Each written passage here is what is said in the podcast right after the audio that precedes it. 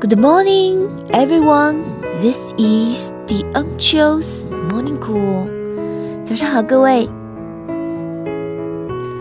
热爱你自己，热爱你所做的一切，热爱你做每件事的方式，那么你已经成功了。